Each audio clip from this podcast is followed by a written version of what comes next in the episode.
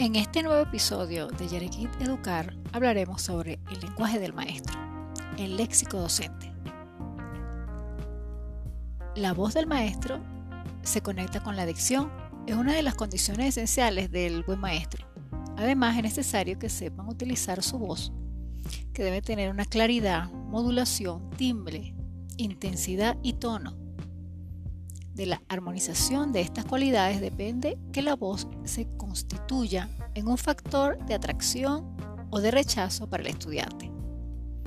También hay que tomar en cuenta la corrección. El lenguaje del maestro debe ser correcto, exacto en su pronunciación, exacto en la enunciación y en los tiempos verbales, apropiado en el uso de los vocablos y sintácticamente claro y coherente lo que es súper importante para el maestro cuando se dirige a sus estudiantes y no solamente hacia sus estudiantes, sino también hacia adultos, padres, representantes, colegas, entre otros. También la fluidez. El docente debe mantenerse con soltura mediante un léxico rico, accesible y diversificado debe expresarse con facilidad, de suerte, con las ideas que vayan clarificando paso a paso a medida que avanza en sus explicaciones. Claro, hay que ser sencillo también, evitar la retórica, pero hay que tratar de ser claro y elocuente. La sencillez es muy importante. Los términos deben ir de acuerdo al entendimiento del estudiante.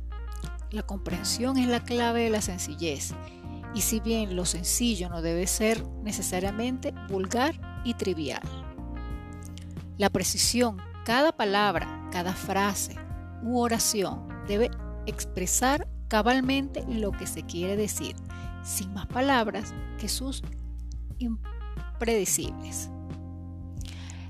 ¿Qué quiere decir con esto? Que el docente debe mantener postura, fluidez, palabras adecuadas, evitar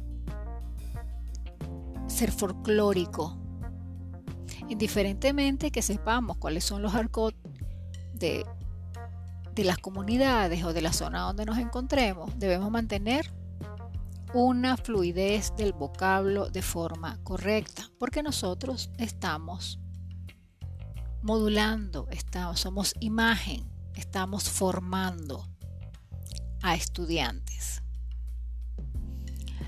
Como conclusión, también podemos decir que el lenguaje debe ser medido, limitado en cantidad, aunque rico y fecundo en calidad. La brevedad adquiere en materia didáctica el significado valor de la economía en tiempo de enseñanza y de ganancia en tiempo de aprendizaje. La elocuencia, el aprendizaje del maestro debe deleitar y persuadir, convencer y conmover al auditor escolar. Tanto las palabras como los gestos o demanes deben dar a entender con viveza lo que se quiere transmitir al estudiante. Calidez y tono afectivo. La palabra fría es incapaz de abrir las puertas del, del entendimiento. El lenguaje debe teñirse de cordialidad, simpatía, calor humano, que oportunamente puesta en juego por el maestro puede llegar a generar sentimientos altruistas en los educandos. Evidentemente, este es un tema muy valioso para todos nosotros y un tema también que debe ser de reflexión, ya que el maestro, así como su palabra, la comunicación es el punto de partida, también la escritura es importante.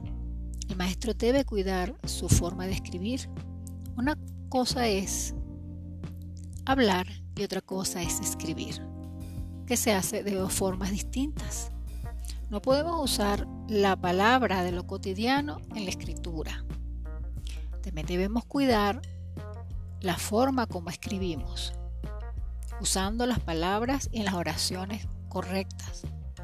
Debemos evitar entrecortar las palabras, así sea utilizando los móviles, porque de esta forma también estamos desprestigiando de alguna forma o puede ser mm, desvinculando el tema escrito de forma correcta en formas parceladas.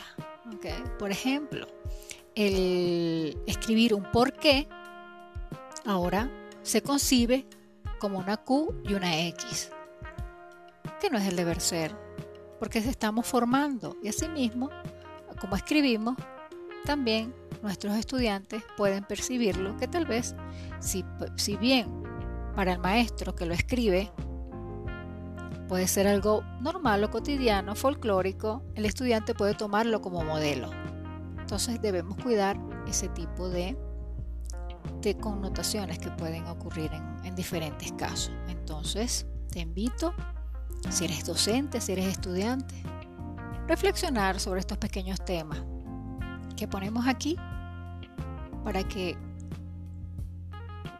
tengas la conciencia de cómo mejorar, tengas la conciencia de decir yo lo hago bien, tengas la conciencia de decir yo formo a mis, mis, estudiantes de una forma adecuada y así vamos construyendo un mejor aprendizaje entre todos. En este episodio terminamos con lo que es el léxico docente o en este caso lenguaje del maestro. En nuestros próximos episodios hablaremos un poco más de otros temas interesantes.